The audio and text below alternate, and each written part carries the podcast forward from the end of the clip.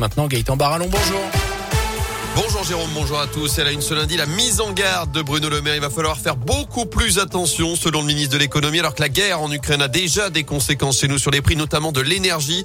Nous apporterons une réponse à tous les Français les plus touchés par la crise, assure Bruno Le Maire. En attendant, est-ce que vous adaptez déjà vos habitudes de consommation? C'est notre question du jour sur radioscoop.com. Sur le terrain, l'armée russe annonce ouvrir ce matin des couloirs humanitaires dans certaines grandes villes du pays avec des cessez-le-feu locaux qui devaient être mis en place à partir de 8 heures à Kiev, la capitale, mais aussi à Kharkiv ou encore à Mariupol pour évacuer les civils. Notez que selon une ONG, au moins 5000 personnes manifestant sans autorisation contre l'intervention militaire en Ukraine ont été arrêtées hier dans 69 villes de Russie. C'est ce qu'a indiqué aujourd'hui l'ONG OVD Info, spécialisée dans le suivi des manifestations. Un nombre d'une ampleur inédite en une seule journée.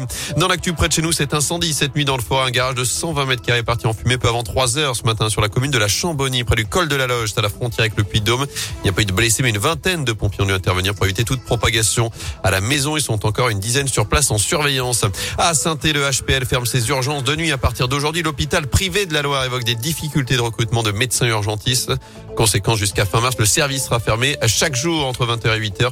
Les patients devront composer le 15 pour être redirigés vers un autre service. En foot, les Verts ont décroché hier leur sixième succès de la saison en Ligue 1. Succès 1-0 face à Metz. But de Denis Wang en début de deuxième période. Le tout devant 35 706 spectateurs. Meilleure affluence de la saison à Geoffroy Guichard. Les Verts qui ont désormais un point d'avance sur l'Orient de Barragis. 3 sur les relégables Metz et Bordeaux. Prochain match vendredi soir du côté de Lille. Et puis Jean-Denis Schuller en pile pour deux saisons supplémentaires. Le coach de la chorale de Rouen prolongé euh, malgré la défaite. Je vous le rappelle, samedi soir face à Dijon, défaite après prolongation sur le parquet de la Vacheresse. La chorale est actuellement 11e du championnat de France alors que Saint-Chamond est toujours leader de Pro B après sa victoire vendredi soir sur le parquet de Lille.